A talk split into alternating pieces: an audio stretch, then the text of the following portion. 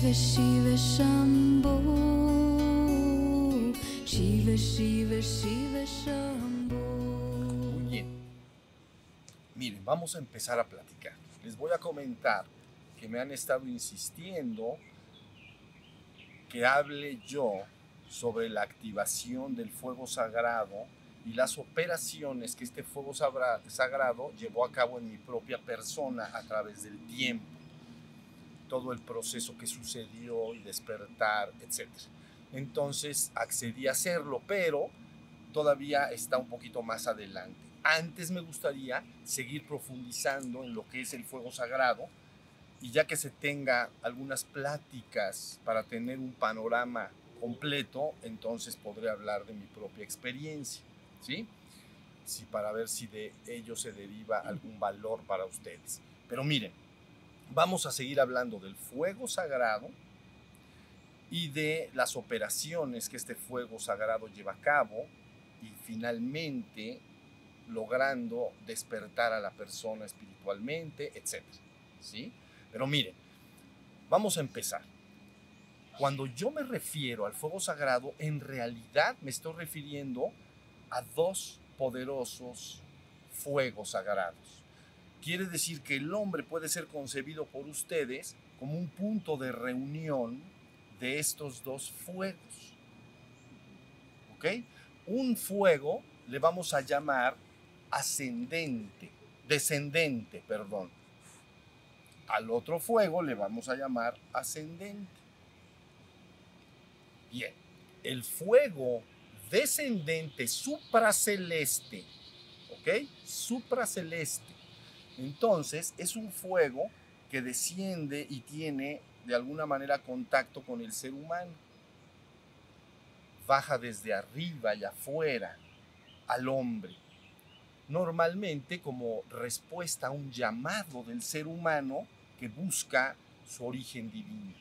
Entonces tus propios deseos, tu propio anhelo de lo divino, crea un mecanismo inmediato de respuesta, porque la petición obliga a una respuesta.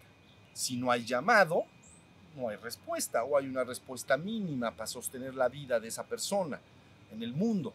Pero si hay un llamado, entonces viene un descenso mayor. Este fuego descendente supraceleste es altísimamente tenue y de alguna manera es el fuego que ustedes han conocido con el nombre fuego del Espíritu Santo. Y este fuego descendente, entonces, es el que en las tradiciones se habla como llevando a cabo un proceso de bautizo en la persona. ¿Ok?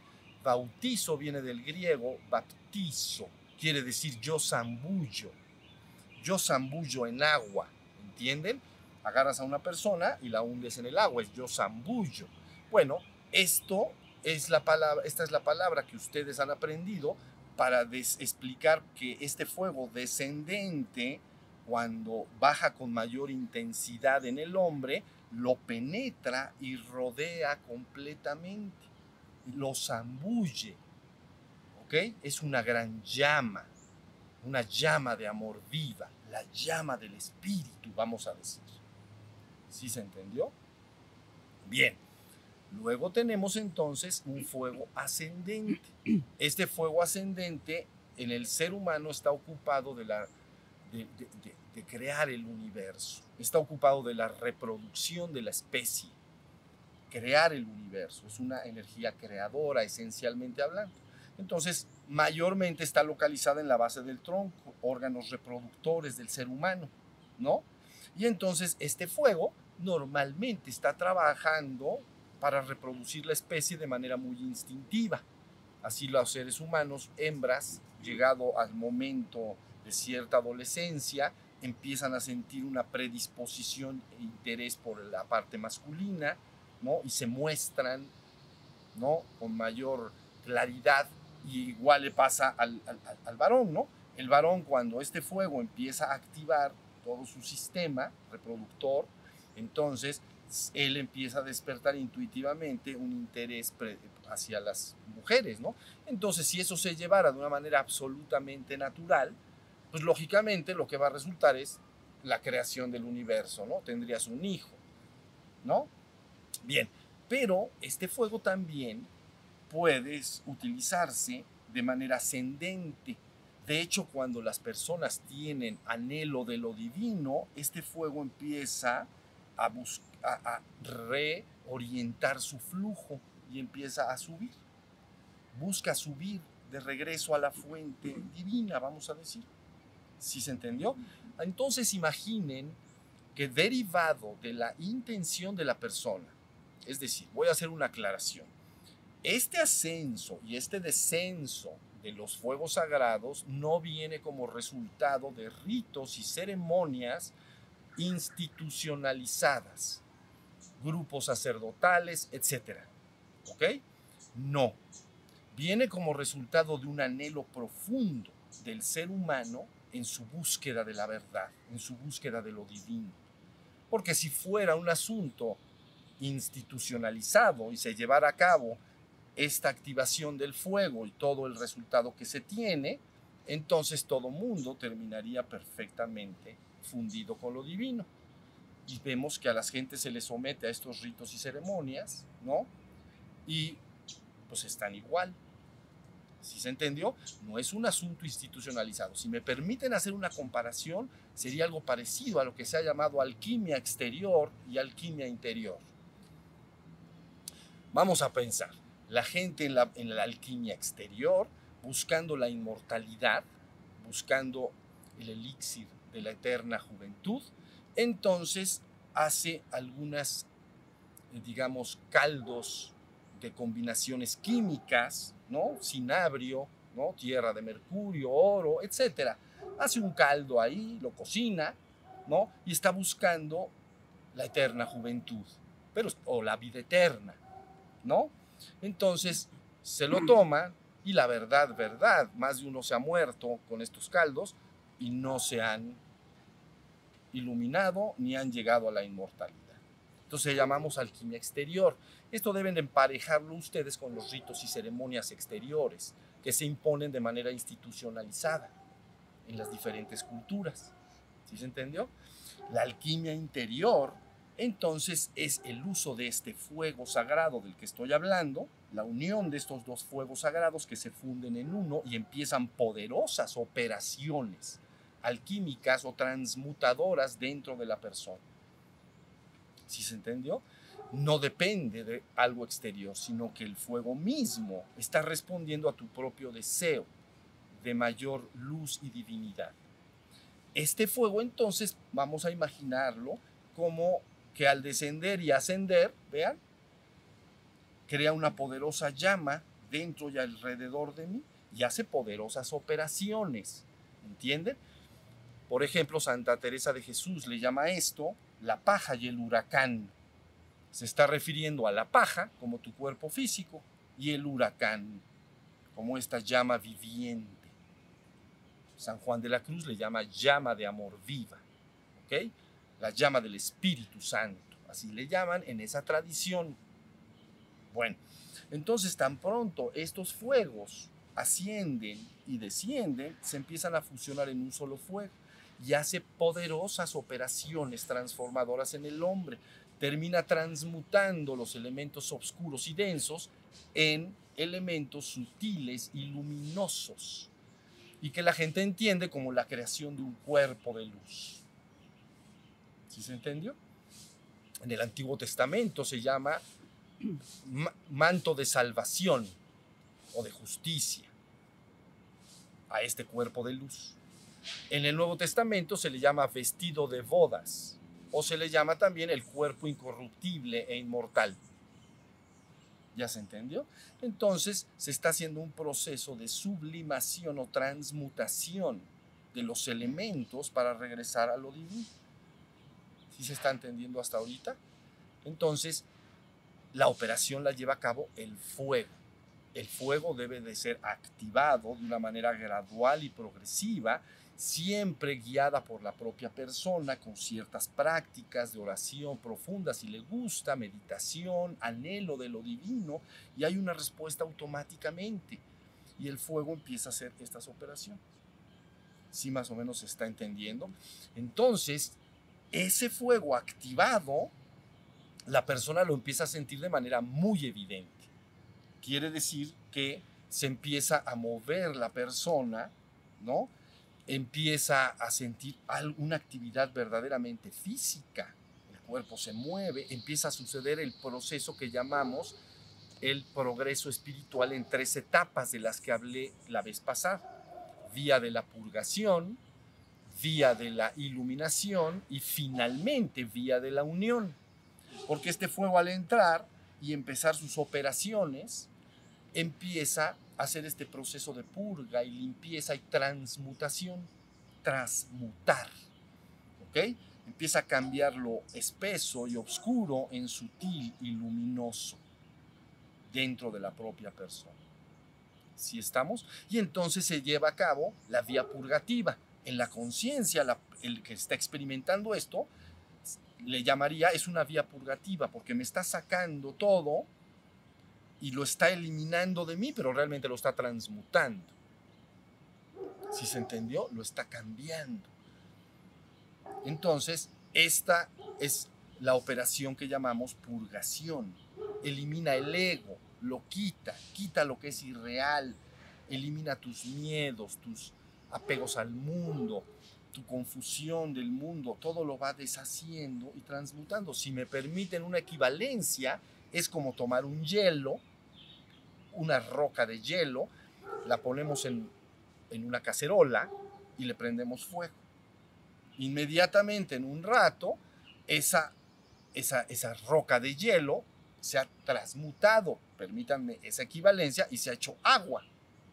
Pero si le sigo metiendo calor, se va a transmutar y entonces se va a volver vapor. Bueno, es algo parecido a lo que estamos hablando. ¿Sí se entendió? El proceso es transmutador. Entonces tú no tienes que hacerlo, tú nada más tienes que ponerte y activar un poco y gradualmente este fuego para que todo vaya sucediendo. ¿Ya? Cuando el proceso de purgación ha avanzado y se han transmutado suficientemente todas estas energías y se están haciendo translúcidas y luminosas y el cuerpo de luz resplandece, entonces la persona empieza a despertar su conciencia en la cabeza. Ya lo dijimos, pasa a la siguiente etapa llamada vía de la iluminación. Y en esta vía de la iluminación, Cristo entonces dice, el ojo es la lámpara del cuerpo.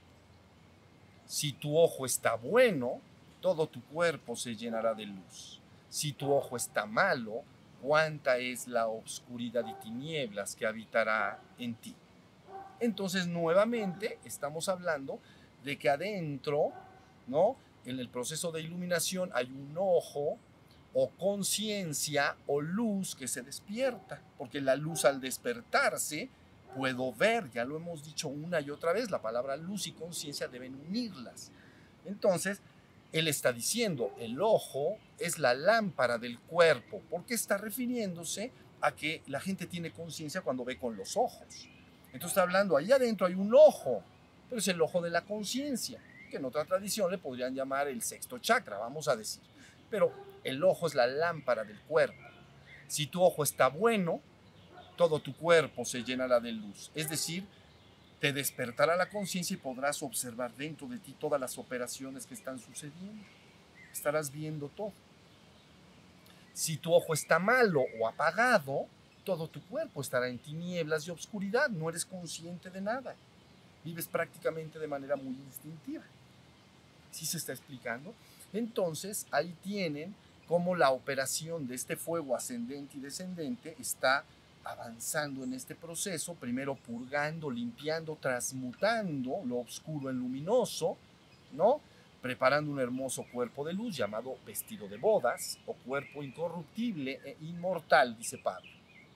Por eso dice, no temáis hermanos, si perdemos morada en la tierra, aún tenemos morada en el cielo. Entonces quiere decir tienes tu cuerpo de luz, ¿ya? Bien, entonces lógicamente sigue este proceso avanzando y estos dos fuegos empujan finalmente y quieren regresar a lo divino. Ustedes entenderían eso en la tradición que conocen, regresar al Padre. el anhelo, eso absoluto y total, como lo que les estaba explicando antes de que empezara la filmación, el anhelo es tan grande que dices, rompe ya esta tela de este dulce encuentro, quita todo obstáculo para que yo pueda fundirme con lo divino. Se pasaría a la tercera etapa llamada unión. Entonces la conciencia queda una sola cosa hecha con la conciencia absoluta. ¿Sí se entendió? Y se ha pasado a través de estas tres etapas, que son muy bien ubicadas, identificadas y se repite en muchísimas, en todas las personas que hacen práctica espiritual, va pasando esto de una manera gradual. Pero el fuego sagrado es el que está haciendo estas operaciones. ¿Sí más o menos está entendido? Ahora, si esto ustedes lo pasan, por ejemplo, a la vida de Jesús, entonces quedaron señalados, se hace un señalamiento de las operaciones de este fuego de manera gradual y las operaciones logradas. Entonces, ¿qué es lo primero? Bautismo en el Jordán. ¿Ok? Desciende el Espíritu y le penetra. Entonces ya empezó la operación del Espíritu dentro de la persona. ¿Sí se entendió? Conforme este fuego empieza a desplazar, a eliminar, a transmutar el ego, el ego se defiende de manera natural porque él tiene un instinto de supervivencia. Todo lo que se ha formado y tiene un cierto nivel de conciencia tiene un instinto de sobrevivencia y crecimiento, es natural. Entonces el ego quiere sobrevivir, entonces lucha un poco contra este fuego que está buscando técnicamente disolverlo y transmutarlo. Entonces en la vida de Jesús aparece un segundo punto llamado tentación en el desierto. Quiere decir que en esa escena se ejemplifica, ¿no? Cómo el ego está tentando a la persona para que ame este mundo nada más, etcétera. Cuestiones del ego. ¿Sí se entendió? Pero el fuego sigue avanzando en su operación y va ganando terreno y va disolviendo al ego gradualmente y la persona también se va despertando. Váyanme siguiendo despacito, esto es muy importante. Hasta que finalmente el proceso y la operación del fuego sagrado termina venciendo y disolviendo el ego, ha transmutado los elementos oscuros en luminosos. Ok, entonces en la vida de Jesús viene la transfiguración en el monte Tabor. Se ejemplifica ahí que el fuego sagrado, que inició en el bautizo, vino el proceso de lucha y purgación entre el ser y el ego, ¿no? Y finalmente se triunfa y ahora resplandece el cuerpo de luz. Transfiguración delante de tres de sus discípulos. Son los tres cuerpos, ¿no? Físico, emocional y mental. Bien, entonces, ya ahora esa persona ha logrado, no lo ha logrado ella, sino que el fuego ha ido creando este hermoso cuerpo de luz. Hasta ahí estamos. Sigue avanzando el relato y entonces viene la culminación final. Toda la parte humana debe morir. Entonces tiene que venir una muerte, primero en Getsemaní un sufrimiento, ¿no? De que no quiere morir esa parte. Pero bueno, finalmente, muerte, crucifixión y resurrección del Cristo. La parte humana o el ego ha quedado completamente deshecha y ahora lo que ha resucitado, lo que ha renacido, lo que, ha, lo que queda pues es la conciencia de Cristo. Entonces se llama crucifixión, se llama tormento, digamos, en Getsemaní, ¿no? Viene crucifixión, muerte y resurrección, pero ya no resucita el hombre, ya resucitó el puro ser. Por eso yo me he referido a la conciencia de Cristo como la conciencia de ser santa, pura e inmaculada. El ser santo, puro e inmaculado, puro ser, donde no hay ninguna conciencia de contaminantes propios del ego. ¿Sí se entendió? la conciencia de ser, a la que me he estado refiriendo una y otra vez con ustedes. Esa es la conciencia Cristo. Está perfectamente superada la parte humana y ahora queda la parte espiritual. Ya quedamos. Pero finalmente el fuego sigue haciendo operaciones. Y lógicamente en este relato el fuego termina transmutando todo. Y entonces aparece un último punto, la ascensión. ¿Ya vieron? Entonces, en Betania, ¿no? Betania, sí. Entonces, viene un acto en el cual el fuego, incluso el cuerpo físico, es transfigurado en luz. Entonces es levantar. ¿Sí se entiende? Y ustedes lo entienden como ascensión. Eso es hermoso, mis vidas. Entonces, quiere decir que cuando uno sabe lo que está haciendo, empieza a ponerse en manos de este fuego y empieza a activarlo de una manera suave y dulce, pero tiene que entender hacia dónde va. En conciencia va directamente a, fundirse con lo divino. Y desde el otro punto de vista va a irse transfigurando todas sus partes oscuras, bajas, humanas, que te hacen sufrir, se van a ir transfigurando hacia la plena luz del Espíritu. ¿Sí está entendido? Lógicamente, estos dos fuegos interactuando empiezan a crear un campo de energía alrededor de la persona poderoso. Y entonces, ustedes le entenderían como su aura, pues. Y entonces, a veces le han llamado un pilar de luz cristal. Ya ni siquiera un cuerpo de luz de arco iris. ¿Entienden? Un cuerpo de luz con hermosos colores de arco iris. Todos estos colores en el aura sutiles y luminosos tienen su equivalencia en conciencia. Conciencia y energía están unidos. Entonces un estado de conciencia de gran amor o dicha crea una energía luminosa de cierto tipo y viceversa. Si el aura de la persona está llena de estos colores tenues, sutiles, su estado de conciencia equivale. Un estado de conciencia muy bajo por ejemplo, de miedo, de envidia, de celos, crea un campo de energía alrededor sumamente opaco y oscuro. ¿Entienden? Es de energía, pero es muy opaco. Está muy oscura la persona. Pero si esos elementos son ascendidos, se hacen luminosos. Inmediatamente la conciencia se equipara, porque energía y conciencia siempre están unidos. Entonces lo que yo he llamado los atributos propios del ser, es que el ser se ha despertado y ahora dentro de ese campo de energía solo hay los más exquisitos colores, traslúcidos, si quieren, parecido a las joyas preciosas, a los topacios o a, los, a todas las joyas esmeraldas brillando alrededor de la persona. Ese ser se llama un ser ya transfigurado, es un ser de luz. Pero las operaciones continúan. Quiere decir que estos dos fuegos en actividad crean este campo y la comunicación de estos dos fuegos es tan poderosa que empieza a crear lo que llamaríamos un cuerpo de cristal. Si tú tomas los colores del arco iris y los fusionas, entonces se transmutan en cristal. Por eso yo he hablado del reino de la luz cristal. ¿Ok? Entonces, quiere decir que el cuerpo de arco iris, ¿no? Se puede todavía ese fuego puede seguir trabajando hasta que lo convierte en cristal. Entonces le llaman allá en Oriente el pilar, un pilar de luz cristal. También le llaman la perfecta forma encarnada de la divinidad. Porque quiere decir que ahora la conciencia divina que estaba antes arriba y el hombre estaba en conciencia separado de ella, ¿no? Su, era Brahmarandra, la abertura de Brahman. Imaginen una pequeña hilo parecido al hilo de una telaraña, que es lo que está comunicándote con el reino divino.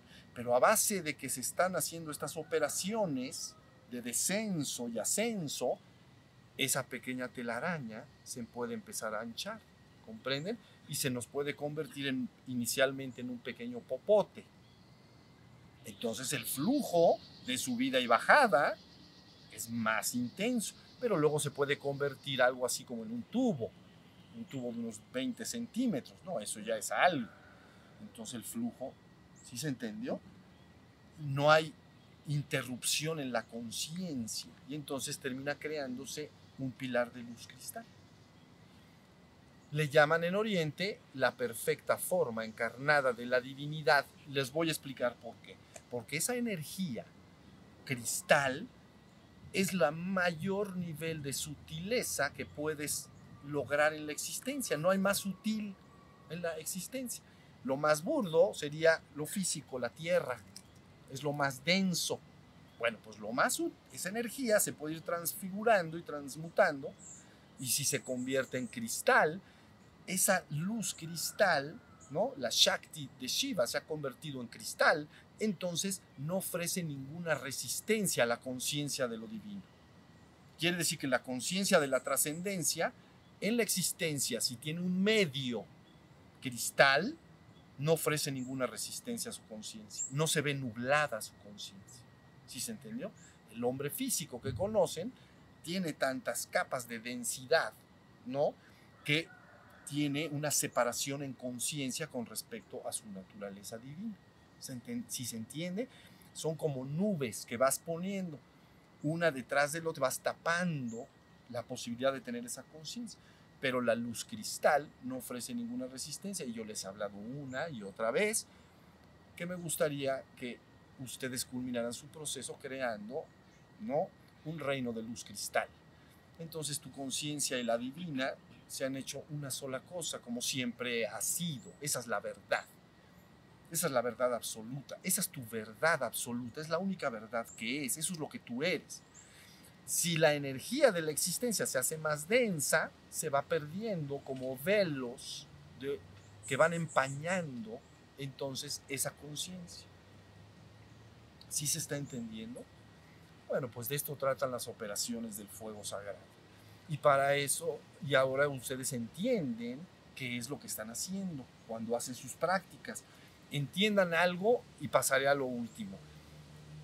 El fuego supraceleste descendente, nada más para darme a entender, deben de, de comprenderlo como esta luz que está aquí en esta atmósfera está libre y suelta. ¿Ven? No está nada compactada, está suelta. Bien, el fuego de la base ascendente, imagínense que es esa misma luz, no otra, esa misma luz para que nosotros la agarráramos y la empezáramos a atrapar. O sea, empezar toda una gran espacio inmenso de luz, de clara luz, la tomáramos y la hiciéramos chiquita, chiquita y la fuéramos compactando. Y entonces la atrapamos en un pequeño punto, en una canica pequeñita. Entonces el fuego ascendente es idénticamente el mismo que el fuego descendente, pero el ascendente está atrapado y el descendente está libre. Por eso cuando empiezas a desatrapar el fuego de la base, se le experimenta de manera muy evidente en el cuerpo. La persona a veces puede sentir movimiento en su cuerpo, puede sentir calor, a veces en ocasiones no, no porque no es obligado, pero lo más seguro es que sí. Y luego puede sentir alguna sensación de que el fuego llega a la cabeza, sensaciones, ¿no? Puede experimentar también, como dice Santa Teresa, ser una paja en medio del huracán. Puede estar sentado como estoy yo y esa llama viva alrededor. No estoy hablando de algo metafórico, mis vidas. Estoy hablando de algo muy real. ¿Entienden? Absolutamente real. No es metafórico. Entonces, estás metido dentro de esta llama y esa llama hace operaciones. Y entonces puedo experimentar cómo se mueve furiosamente, pero no mueve al cuerpo. Pero siento cómo se está moviendo alrededor y dentro de mí. Y me puede ser desconcertante, ¿no? Si no se me explica, más. Y se me explica, todo tranquilo y todo feliz, mis vidas. Todo feliz. Porque todo está hecho para que el proceso vaya avanzando de manera gradual y progresiva. Nunca uno de estos dos fuegos debe sobrepasarse en su activación o actividad. Quiere decir que si desciende más fuego, si desciende más fuego del descendente, entonces se activa más fuego ascendente para estar siempre equiparándose. ¿Sí se explicó? Si se levanta más fuego ascendente, va a descender más fuego ascendente. Para que siempre estén nivelados esos dos fuegos y fundiéndose entre sí. Pero es el mismo fuego, ¿entienden? No son dos fuegos. Algunos la han querido llamar el fuego del Padre, el fuego de la Madre, pero en esencia son lo mismo. Uno está atrapado, comprimido, es la palabra, y el otro está suelto. Por eso el descendente las personas difícilmente lo logran sentir, a no ser que les hagan unos disparos. Pero a veces es difícil porque está muy suelto. Entonces lo que yo a veces siento cuando entro en meditación y busco a la divinidad en mí o busco estar más en esa conciencia, me, esta energía baja y me llena de una paz extraordinaria y de un amor y de una dicha, ¿entienden? Y me llena de un amor muy alzado, que puedo pasar muchos días y no puedo dejar de llorar porque estoy sintiendo el amor de, lo divino y de que quiero estar ahí. ¿Entienden? Por eso dice, acaba ya si quieres, rompe la tela de este dulce encuentro, quita todo obstáculo porque ya me quiero ir, quiero fundirme en esa conciencia. Por eso Santa Teresa dice, entonces, muero porque no muero. ¿Ya ven? Me muero de ganas de morirme para estar en esa conciencia fundida con el Señor. Entonces muero porque no muero. Me muero de coraje de que no me muero. Entonces, eso es lo que quiere decir, pero cuando alguien dice cosas así, pongan atención, todos los mensajes de los místicos que han avanzado y han tenido estos contactos, digamos, de conciencia y han escrito poesía, se tiene que leer con mucho cuidado. Esencialmente nadie los puede entender más que el que no, el que no los ha vivido. Porque cuando dice la llama de amor viva, la gente puede pensar que es algo metafórico, ah, el fuego del Espíritu Santo, algo así un poco metafórico. No, no, no es metafórico. Y cuando dice entra en el madero y empieza a purgar todo y empieza como el fuego en el madero, empieza a deshacer, a penetrar eh, a ese madero y lo hace chillar y tronar. Y dice a lo que los demás llaman vía purgativa. ¿Ya vieron? Está explicando cosas muy específicas pero la gente no puede entender si no lo ha vivido, entonces lo inventa. Leen una poesía, créanmelo, y lo inventan. Inventan lo que creen que dice eso. Por eso, en el caso de San Juan de la Cruz, otros no. Escriben la poesía y luego se 10 o 20 o 30 o 50 páginas explicando cuatro renglones. Porque tiene que explicar, porque digo, si aparte leyendo todo el anexo de explicación, la gente sigue sin entender, si le quitas eso, ahora sí ya más o menos estamos. Bueno, eso es a lo que se están exponiendo cuando hacen sus prácticas y deben de sentirse felices, tranquilos, en paz, agradecidos y sabiendo que esto es, es una, no me gusta la palabra tecnología, pero es una tecnología muy bien hecha para que las cosas vayan sucediendo entonces nada más tienes que ponerte, ir haciendo tu práctica y saber que tienes que ir despertando el ojo, la lámpara del cuerpo, etcétera, etcétera, etcétera. ¿Sí se entendió? Bueno, finalmente voy a esto. Cuando a Cristo se le dice, enséñanos a orar, entonces Él tiene que hablar en función de este fuego. Y eso es lo que hizo. Nada más dijo una sola cosa, ¿no? Entonces tienes cuando tú conoces el Padre Nuestro, nada más tienes que reproducir lo que está diciendo, no lo que tú crees. Él está diciendo, Padre Nuestro, que estás en dónde. Entonces tu atención se va al cielo. Ni modo que digas, Padre Nuestro que estás en el cielo y te imagines el centro de la tierra. No puede ser.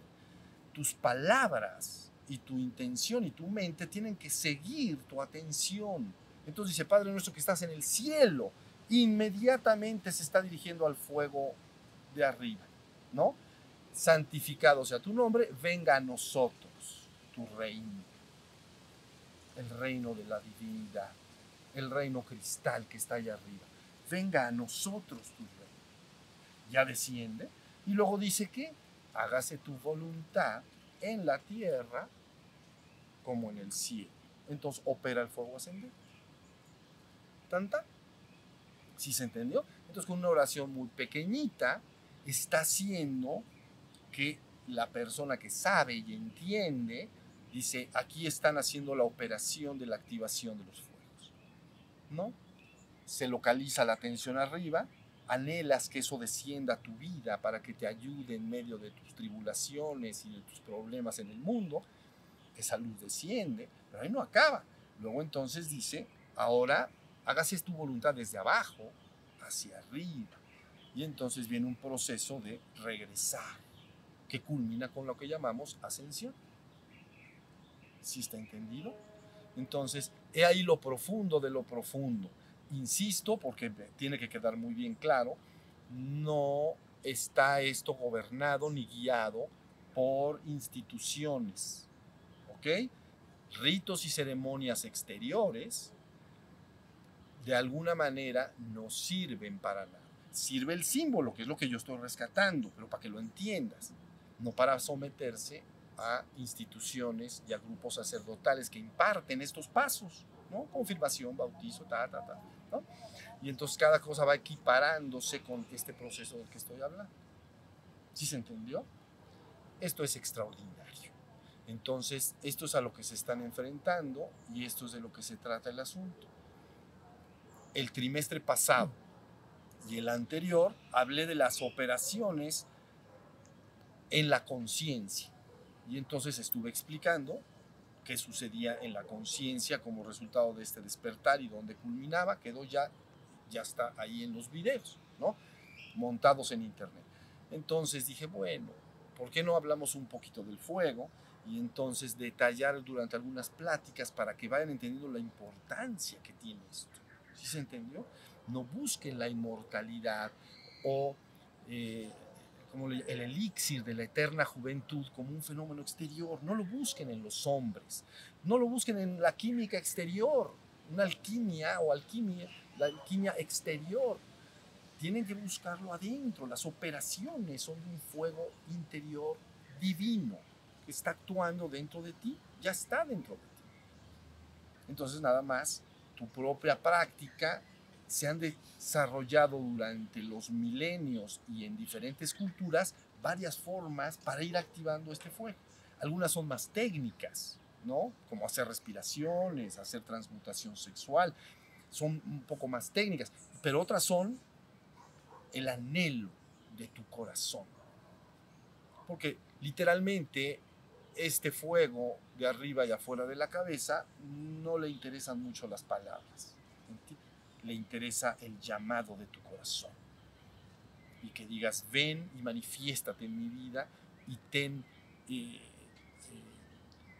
eh, dame la fuerza mientras vas deshaciendo todo lo que no soy yo, para que al final yo sea restaurado y ascendido y regresado a tu divino origen que soy yo mismo. Eso es de lo que se trata todo, ¿sí se entendió? Muy bien. Si alguien tiene una pregunta, podemos preguntar. Y si no, meditamos un ratito con música.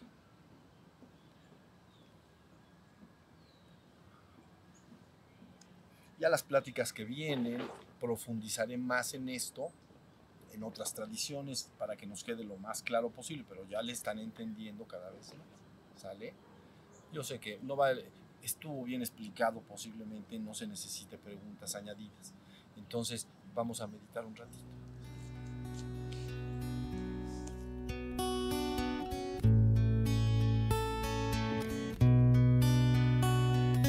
Shiva Shiva Shiva Shambho